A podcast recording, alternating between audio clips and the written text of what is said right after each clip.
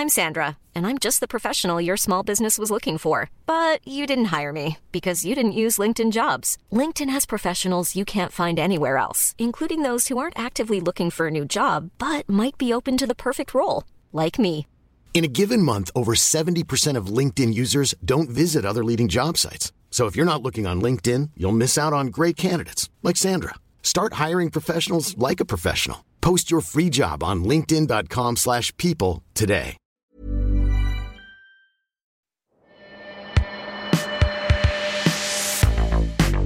Hallo zusammen und willkommen zurück zu Sound of Resistance. In der vierten Episode geht's um Rock'n'Roll. Wir beschäftigen uns mit Sister Rosetta Tharpe. Unser Judiscover Podcast rund um Musikplatten und Popkultur dreht sich, wie wir ja schon wissen, um Widerstand, Rebellion und Aufruhr, Resistance eben. Was euch erwartet? Wir nehmen euch mit auf eine musikalische Reise und beleuchten Songs aus verschiedenen Genres und Epochen, die sich mit Themen wie Freiheit, Gerechtigkeit und Solidarität auseinandersetzen. Alle Songs, über die wir im Podcast sprechen, findet ihr auch in unserer Playlist. Die haben wir euch in den Shownotes verlinkt. Und jetzt lehnt euch zurück und spitzt die Ohren. Hier kommt Sound of Resistance. Kapitel 1 Hey, this train is bound for glory. Everybody riding her must be holy. Wenn man von Rock'n'Roll redet, reden alle immer von Chuck Berry, von Little Richard und Elvis Presley. Gar nicht falsch, natürlich nicht. Sie sind alle frühe und wegweisende Pioniere ihrer Zunft. Doch das Spannende ist ja, es gibt immer noch eine Figur, die diese frühen Helden überhaupt erst dazu gebracht hat, eine Gitarre in die Hand zu nehmen und die Welt zu erobern. Und diese Figur ist The One and Only Sister Rosetta Tharpe, die queere Godmother of Rock'n'Roll. Tharps wegweisende Vermählung von geistlichen Liedern und weltlichen Klängen wird Generationen von MusikerInnen beeinflussen. Chuck Berry wird über sie sagen, seine Karriere war eine einzige lange Nachahmung von Sister Rosetta Tharpe. Dennoch kommt sie erst 2018, 35 Jahre nach ihrem Tod, in die Rock'n'Roll Hall of Fame. In die Ruhmshalle eines Genres also, das sie selber erfunden hat. Kapitel 2 No, no, my brothers, you are full of sin. God has the key, you can't get in. Wo beginnt eigentlich die Musik? Wann war dieser eine definierende Moment, an dem einer unserer frühen Vorfahren rhythmisch mit einem Stock auf einen Stein geklopft hat und dann smooth mitgroovte? Unmöglich zu sagen wahrscheinlich. Und doch so spannend, diese Suche nach der Quelle von allem. Der Ursuppe, dem Urknall der vielleicht aller, allerersten Melodie. Im Rock'n'Roll ist das auch nicht viel leichter. Doch zum Glück gibt es eine, die so nah an der Quelle gespielt hat, dass man dem Ursprung wahrscheinlich niemals näher kommen wird. Das hier ist die Geschichte von Sister Rosetta Tharpe. Dies ist die Geschichte einer Frau, die den Gospel aus den Kirchen herausholte, die ihn elektrifizierte und das Fundament für das legte, was man später als Rock'n'Roll bezeichnen würde. Und die sich gegen alle Vorstellungen dessen stellte, was eine weibliche, eine schwarze, eine queere Person ihrer Zeit tun sollte und durfte. Geboren wird die Original Soul Sister, wie man sie auch nennt, am 20. März 1915 in Cotton Plant, Arkansas. Heute ein unbedeutendes Nest mit kaum 600 EinwohnerInnen irgendwo außerhalb von Memphis. Im frühen 20. Jahrhundert aber ein wichtiger Umschlagplatz für Baumwolle und eine lebendige Stadt für MusikerInnen und SängerInnen. Sogar ein Opernhaus gibt es hier damals. Mit Beginn der Great Depression 1929 verliert Cotton Plant rasch an Bedeutung doch als Rosetta Tharpe ein junges Mädchen ist, sind die Straßen ihrer Heimatstadt voll von geschäftigem Treiben. Ihr Geburtsname ist Rosetta Nubin. Sie wächst als Tochter der BaumwollpflückerInnen Katie Bell Nubin und Willis Atkins auf. Ihre Mutter ist eine reisende Missionarin, Mandolinenspielerin und Schauterin in der Gospel-Tradition, die im ganzen Umkreis nur als Mother Bell bekannt ist und von allen verehrt wird. Und wie es aussieht, gibt sie ihr Talent direkt an ihre Tochter weiter. Rosetta Nubin gilt als Wunderkind, spielt schon mit sechs Jahren Gitarre. Das ist umso bemerkenswerter, weil zu dieser Zeit nur sehr wenige afroamerikanische Frauen überhaupt Gitarre spielen. Ihre Mutter fördert das musikalische Talent der Tochter. Schon mit vier tritt sie auf, singt Gospelstandards wie The Day is Past and Gone, I Look Down the Line oder Jesus is on the Main Line. Was zunächst nur gelegentliche Auftritte sind, wird schnell Regelmäßigkeit. Sie reist mit ihrer Mutter umher, spielt eine Mischung aus Gospel und säkularen Songs. Das wird sie irgendwann berühmt machen. Fürs Erste ist es für Mutter und Tochter aber nichts als ein frommer Dienst für die Kirche, in der ihre Mutter eine wichtige Rolle einnimmt. Die Church of God in Christ, gegründet 1897 von Bischof Charles Harrison Mason. Der ermutigt offen zu rhythmischem musikalischem Ausdruck und zum Tanzen und setzt sich außerdem dafür ein, dass Frauen in der Kirche singen und predigen dürfen. Bei allen konservativen und gottesfürchtigen Werten wächst Rosetta Nubin also doch in einer vergleichsweise fortschrittlichen Umgebung auf. Ihre Mutter darf hingegen als wenig fortschrittlich gelten. Sie verschreibt ihr ganzes Dasein dem Dienst für Gott, singt auf den Straßen und versucht, hm, durchaus ein wenig manisch, möglichst viele Menschen so in die Kirche zu locken. Eine klassische Missionarin. Gläubig durch und durch. 1921 schließt sich die junge Rosetta endgültig ihrer Mutter an. Mit einer umherreisenden Schar von evangelischen MusikerInnen beackern sie die gesamten segregierten Südstaaten. Dort wird sie sehr bald überall als singendes und Gitarre spielendes Wunder angekündigt. Die Auftritte sind teils Predigt und teils Gospelkonzert. Schon bald hat sich das rumgesprochen, dass es hier eine echte Sensation auf der Bühne zu sehen gibt. Der Vater spielt da längst keine Rolle mehr. Für die junge Rosetta ist das wahrscheinlich eine prägende Erfahrung. Zeit ihres Lebens wird sie sich auf Männer einlassen, die ihr nicht das Wasser reichen können und die sie ausnutzen und kontrollieren wollen. Mitte der 20er lassen sich Rosetta und ihre Mutter dann ganz in Chicago, Illinois nieder. Keine zufällige Wahl. In der 40. Straße steht der Roberts-Tempel, eine Glaubensstätte ihrer Kirche. 1955 wird hier der ermordete schwarze Jugendliche Emmett Till in einem offenen Sarg liegen. 30 Jahre zuvor gibt die spätere Sister Rosetta Tharpe am selben Ort Kirchenkonzerte. Chicago erweist sich überhaupt als wahrscheinlich wichtigster Nährboden für Tharpe. Aus den Südstaaten strömen mittellose Schwarze in den Norden. Aus dem Mississippi-Delta bringen sie den Blues und aus New Orleans den Jazz in die Windy City. Tharp saugt beides auf. Zudem hört sie in der Kirche eher die urbane Variante geistlicher Musik. Und die ist durchaus anders, direkter und moderner als die ländliche Variante irgendwo in den schwülen Weiten von Arkansas. Schnell verbreitet sich auch in Chicago wie ein Lauffeuer, dass hier eine Künstlerin am Werk ist, die schier Unglaubliches vollbringt. Sie kann singen, das natürlich auch. Kann Tonhöhe und Melodie halten, doch ihr resonantes Vibrato, das verblasst sogar im Vergleich zu ihren Fähigkeiten an der Gitarre. Sie spielt einzelne Töne, Melodien und Riffs, anstatt nur Akkorde anzuschlagen. Und das ist eher roher Blues als Kirchenmusik, kombiniert mit einem Sinn für Show und Glamour, der unter den GospelkünstlerInnen ihrer Zeit einzigartig ist. Sie spielt damals wie eigentlich niemand. Und erst recht keine Frau. Kapitel 3 Oh, let thou praise and thrill me, though loving kindness fill me. 1934 ist Rosetta Newman 19 und schon seit 13 Jahren auf Tournee. Sie heiratet auf Wunsch ihrer Mutter Thomas Thorpe, einen Prediger ihrer Kirche. Er ist auf den unzähligen Touren des Mutter-Tochter-Gespanns dabei, doch Rosetta trennt sich schon 1938 wieder von ihm. Er erweist sich als Tyrann und sieht seine Frau lediglich als Goldesel, als sein Ticket in den Wohlstand. Sie befreit sich aus der unglücklichen Ehe, behält als sein Vermächtnis lediglich eine Version seines Nachnamens. Aus dem drechselt sie ihren Künstlernamen. Sie wird noch zwei weitere Male glücklos heiraten, doch ab sofort nur noch als Sister Rosetta Tharpe auftreten. Als nächstes zieht es sie und ihre Mutter nach New York. Dort dauert es ebenfalls nicht lang, bis man ihr gewaltiges Talent wittert. Klar, in einer Stadt voller Nachtclubs ist es nur eine Frage der Zeit, bis sich eine Naturgewalt wie sie herumspricht. Was folgt, ist ein enormer Karriereboost, aber auch eine Entzweiung mit ihrer Gospel-Community. Sie ergattert einen regelmäßigen Gig im Cotton Club in Harlem. Der Cotton Club ist damals ein beliebter Treffpunkt für gut situierte weiße Männer. Schwarze haben keinen Zutritt, doch die Bühne ist das Zuhause vieler legendärer schwarzer Entertainer wie Duke Ellington, Count Basie oder Louis Armstrong. Berühmtheit erlangt der Club allerdings auch, weil er Bier und Schnaps zu Zeiten der Prohibition ausschenkt, als klassisches Speakeasy. 1936 schließt er in Harlem und öffnet am Broadway wieder. Erstmals dürfen auch Schwarze in dem Establishment trinken. Sie sehen die frühen New Yorker Auftritte von Sister Rosetta Tharpe. Sie sehen sie, wie sie erstmals säkuläre Songs wie Four or Five Times singt.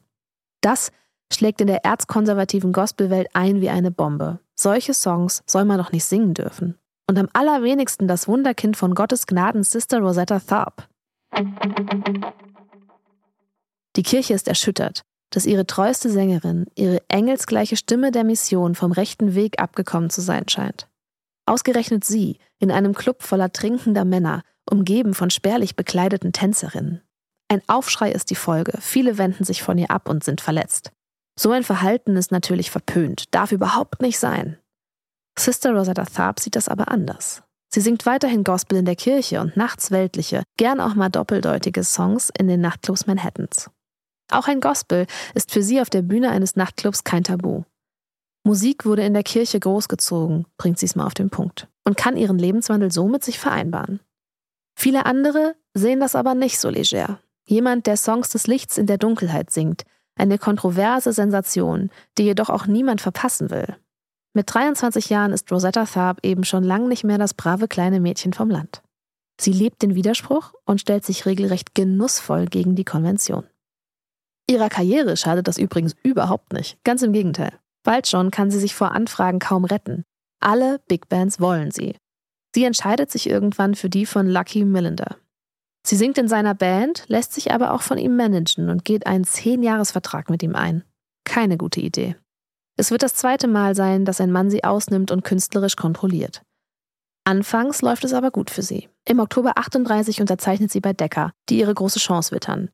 Eine wie sie gab es davor noch nicht. Eine schwarze Frau, die eine Virtuosin an der Gitarre ist und die innige Sakralität des Gospel mit dem Furor des Blues und einem durchdringenden Gitarrensound zu verbinden weiß. Das klingt nach klingelnden Kassen.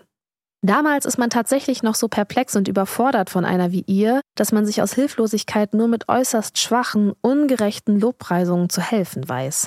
Sie spiele Gitarre wie ein Mann, what the fuck, hört man immer öfter aus begeisternden Mündern in New York City.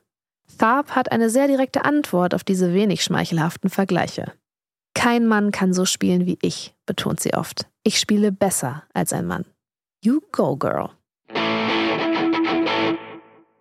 Neben der Musikalität hat sie auch diese Furchtlosigkeit von ihrer Mutter. Ohne diese Eigenschaft hätte auch ihr ganzes gewaltiges Talent nicht gereicht. Am 31. Oktober 38 nimmt Sister Rosetta Tharpe zum ersten Mal in ihrem Leben Musik auf. Vier Songs, alles Variationen bekannter Gospel-Standards. Rock Me, That's All, My Man and I und The Lonesome Road. Alle vier Songs sind Instant-Hits und machen Tharp über Nacht endgültig zur Sensation. Und zum ersten Gospel-Superstar. Sie hatte den Mut, Kirchenlieder für ein weltliches Publikum zu interpretieren. So berichtet ihre Biografin Gail Wald in einem BBC-Special. Das war damals ein Akt der Rebellion. Und was für eine. Diese enthemmte Weise, wie sie spielt, ist für die Welt von 1938 einfach nicht zu fassen. Insbesondere Rock Me ist für Elvis Presley, Little Richard und Jerry Lee Lewis Erweckungserlebnis und Katalysator zugleich. Sie sind aber bei Erscheinen des Songs noch so kleine Jungs, die nicht mal eine Gitarre halten können. Sister Rosetta Tharpe ist da schon ein Star in zwei Welten. Und wie sie das Rock Me im Refrain weniger singt als vielmehr grollend fordert, klingt nicht wie ein spirituelles Gebet, sondern eher wie eine Einladung. Und nicht unbedingt zum Altar. Sie spielt viel mit dem Lucky Millinder Orchestra, nimmt aber auch immer wieder Songs für ihren Manager auf. Der stellt sich immer mehr als der Eigner ihres künstlerischen Eigentums heraus. Anders ist echt nicht zu erklären, dass Tharp einen anzüglichen Song wie I Want a Tall Skinny Papa aufnimmt. Sie hat aber keine andere Wahl. Eine Klausel in ihrem Knebelvertrag besagt, dass sie alles singen muss, was Melinda von ihr verlangt. Sie war sehr wahrscheinlich nicht glücklich mit allem, was sie aufnehmen musste, doch es wurde eben alles ein gewaltiger Erfolg, sagt ihre Biografin Gail Wald. Und ihr Siegeszug ist kaum aufzuhalten. Im Radio der gesamten Südstaaten läuft gefühlt nichts anderes. Die 40er verbringt sie fast komplett on the road, begleitet von verschiedenen Bands. Die sucht sie höchstpersönlich aus. Oft spielt sie mit den Dixie Hummingbirds, aber auch mit den Jordanaires, einer weißen Gruppe. Wenn sie spielt, stehen sich die Menschen um zig Blocks die Füße in den Bauch. Jeder kennt sie, jeder will sie sehen, jeder liebt sie. Keine Frau hätte sich früher getraut, vorn auf einer Bühne zu stehen und E-Gitarre zu spielen. Keine. Sie geht aber noch weiter, liefert sich Gitarrenbattles mit dem männlichen Kollegium auf der Bühne des Apollo Theaters in Harlem. Übrigens hier keine große Überraschung, wer gewinnt. Kapitel 4 There are strange things happening every day. Im Zweiten Weltkrieg wird sie zu einer wichtigen Sehnsuchtsfigur für die abertausenden segregierten schwarzen Soldaten, die für die USA kämpfen. Auf der Homepage des National World War II Museums in New Orleans heißt es, mehr als eine Million afroamerikanische Männer und Frauen dienten während des Zweiten Weltkriegs in allen Bereichen der US-Streitkräfte. Diese AmerikanerInnen kämpften nicht nur gegen die faschistischen Kräfte im Ausland, sondern auch gegen den Rassismus in den Vereinigten Staaten und im US-Militär. Diese Menschen verließen ihre Heimat, um für einen Frieden zu kämpfen, den sie nicht mal zu Hause genießen konnten. Neben dem Golden Gate Quartett ist Tharp die einzige schwarze Künstlerin, die einen Song für eine Schallplatte zur Motivation der Überseestreitkräfte beisteuern darf. 1944 nimmt sie ihren vielleicht wichtigsten Song auf, Strange Things Happening Every Day. Es ist ein traditionelles geistliches Lied der afroamerikanischen Community, das die Widersprüche der damaligen Zeit einfängt. Als erster Song überhaupt schafft er den Transfer von den Gospel-Charts in die Kategorie der Billboard-Charts, die heute RB heißt. Dort klettert er auf Rang 2. Er entsteht kurz vor dem Ende des Zweiten Weltkriegs, als man in den USA Wohlstand und Freiheit für alle proklamiert. Während Tharp auf ihren endlosen, ernüchternden Konzertreisen durch die Südstaaten immer noch Segregation und Rassismus am eigenen Leib erfährt. Sister Rosetta Tharp ist nämlich die erste in der Musikwelt, die mit einem Tourbus durch die Lande pflügt. Was ab den späten 60ern unter weißen Rockstars als glamourös und erfolgreich gilt, hat für sie einen ernsten Hintergrund. Als schwarze Künstlerin in den rassistisch geprägten USA braucht sie einen Tourbus.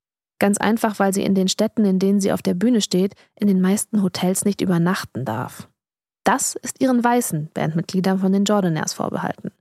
Selbst in denselben Restaurants essen wie ihre von ihr bezahlte Band, gebt euch das, darf sie nicht. Wir bestellten ihr oft etwas zu essen und brachten es dann zu ihr in den Bus. So erinnert sich Ray Walker. Strange Things Happening Every Day ist noch aus einem anderen kleinen Grund bedeutsam. Es gilt als erste Rock'n'Roll-Aufnahme überhaupt. Aufgenommen mit Deckers Hauspianist Sammy Price liefert Sister Rosetta Tharpe den Bauplan eines Genres, das sie lange vergessen wird.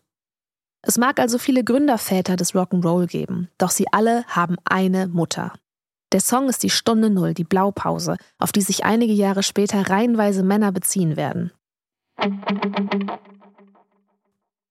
Wie sie ihre Gitarre sprechen lässt, während das Boogie-Woogie-Piano den Takt vorgibt, wie sie dazu singt, es ist alles da, alles. Ihre Furchtlosigkeit existiert nicht nur auf der Bühne.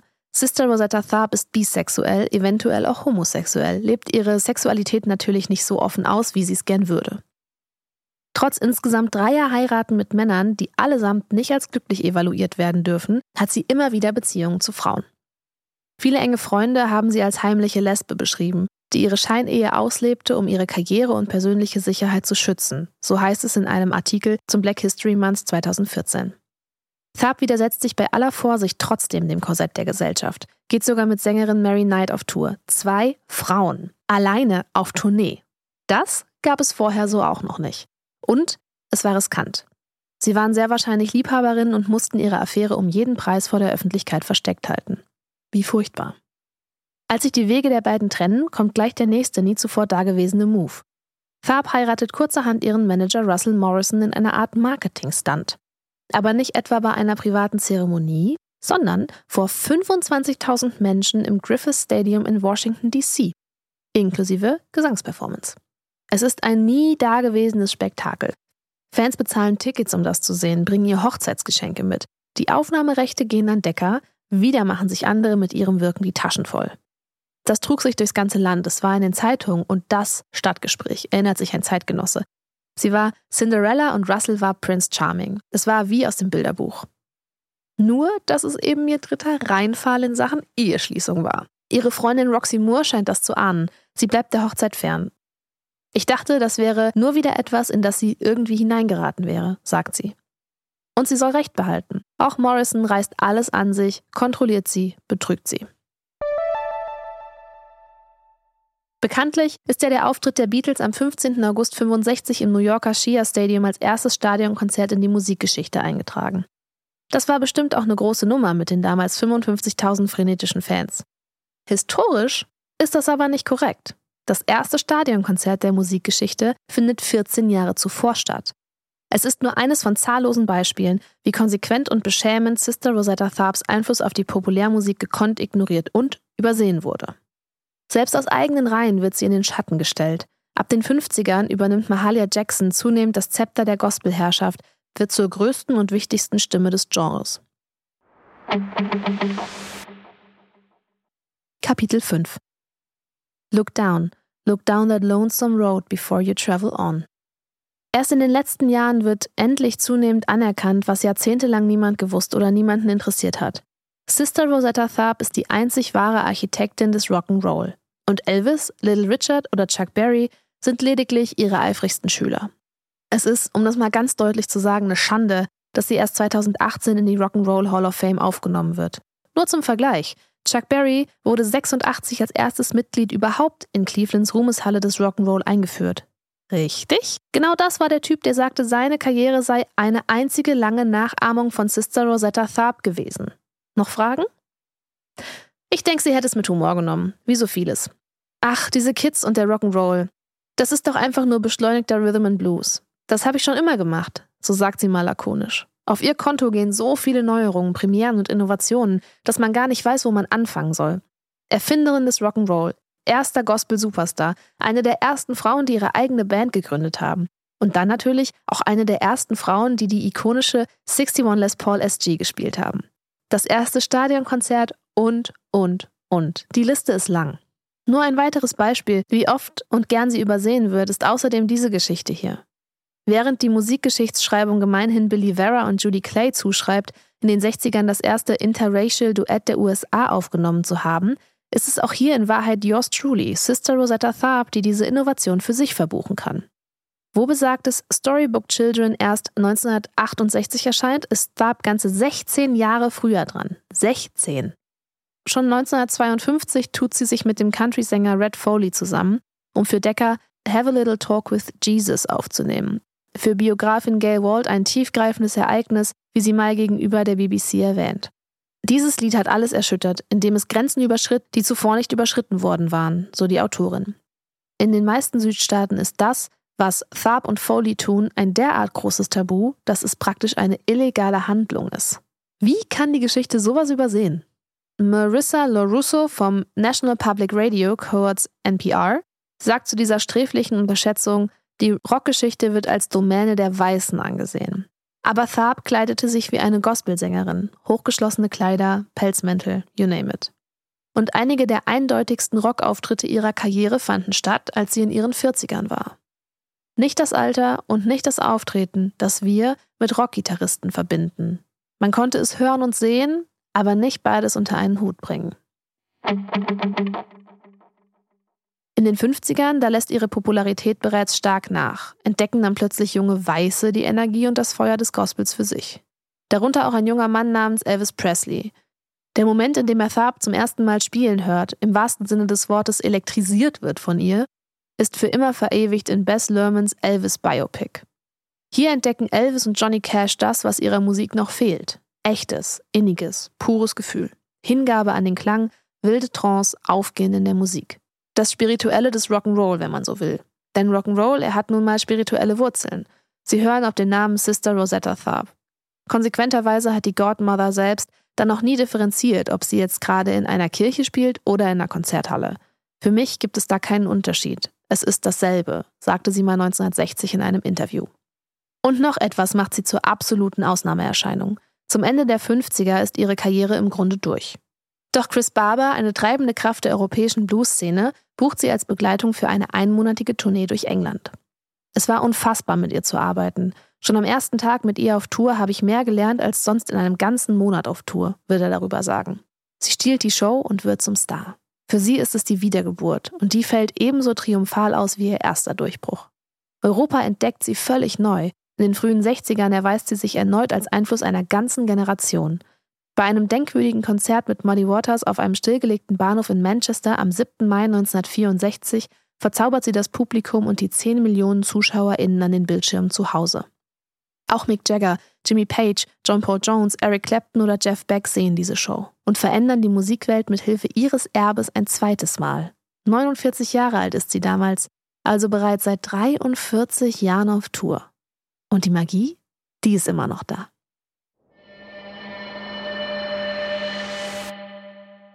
Am 9. Oktober 1973 stirbt Sister Rosetta Tharpe an den Folgen eines Schlaganfalls. Sie wird in einem namenlosen Grab beerdigt und jahrzehntelang vergessen. Dass sie wiederentdeckt wird, wenn auch langsam und zögerlich, ist ein Segen und ein gutes Zeichen, findet Marissa LuRusso von NPR. Es ist vielleicht ein Vorbild für den feministischen Impuls, dass wir unsere Geschichten auf der Suche nach den Namen, die übersehen wurden, neu untersuchen und eine Warnung, wie leicht es ist, komplexe, paradigmenverändernde Charaktere unter dem Gewicht der Geschichte zu begraben, wenn wir nicht vorsichtig sind. Lobende Worte hat mittlerweile so ziemlich jede Größe des Rock'n'Roll über Sister Rosetta Tharpe gefunden. Weiblich wie männlich, schwarz wie weiß, alt wie jung. Auch Bob Dylan hat seine Meinung zu ihr. Und der hört man ja bekanntlich immer zu. Er sagt mal, Sister Rosetta Tharpe war alles andere als gewöhnlich und schlicht. Sie war eine große, eine gut aussehende Frau und göttlich, um nicht zu sagen erhaben und prächtig. Und es wird Zeit, dass sich wieder mehr Menschen daran erinnern und nicht nur an ihr Auftreten, sondern auch an ihren musikalischen Einfluss und ihr Talent. Ihr Lieben, das war Episode 4 von Sound of Resistance, dem Judiscover Podcast rund um Musikplatten und Popkultur. Wenn ihr mehr hören möchtet, abonniert unseren Podcast und bleibt auf dem Laufenden. In der nächsten Folge beschäftigen wir uns mit Marvin Gaye. Und so viel sei verraten, es geht vielleicht auch um What's Going On.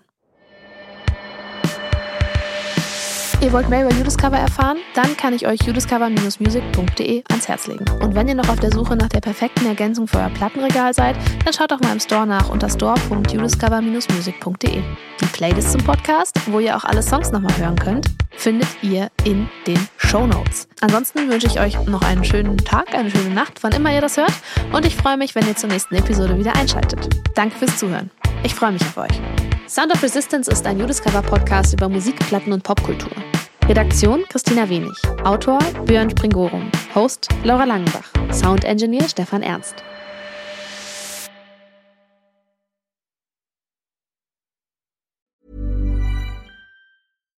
When you make decisions for your company, you look for the no-brainers. And if you have a lot of mailing to do, stamps.com is the ultimate no-brainer. It streamlines your processes to make your business more efficient, which makes you less busy.